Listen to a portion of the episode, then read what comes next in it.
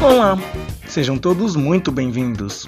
Eu sou o Jean K e este é o primeiro episódio da segunda temporada do podcast Momento Inclusão. Venham comigo que no caminho eu te explico. Uma vez me fizeram a seguinte pergunta: será que os deficientes visuais sonham?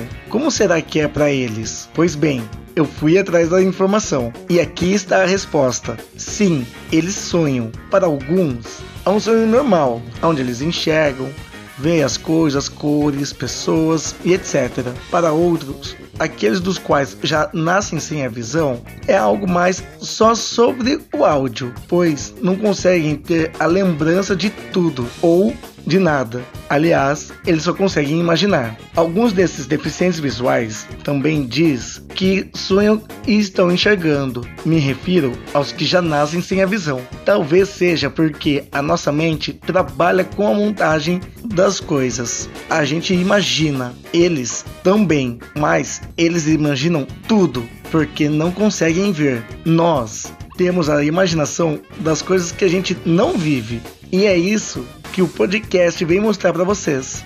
Vamos quebrar os tabus de que deficientes não conseguem imaginar e nem fazer as coisas, pois deficiente visual, deficiente físico, até mesmo o intelectual mostra do que eles são capazes de fazer. E você não pode quebrar esta regra. Deus o abençoe e muito obrigado pela audiência.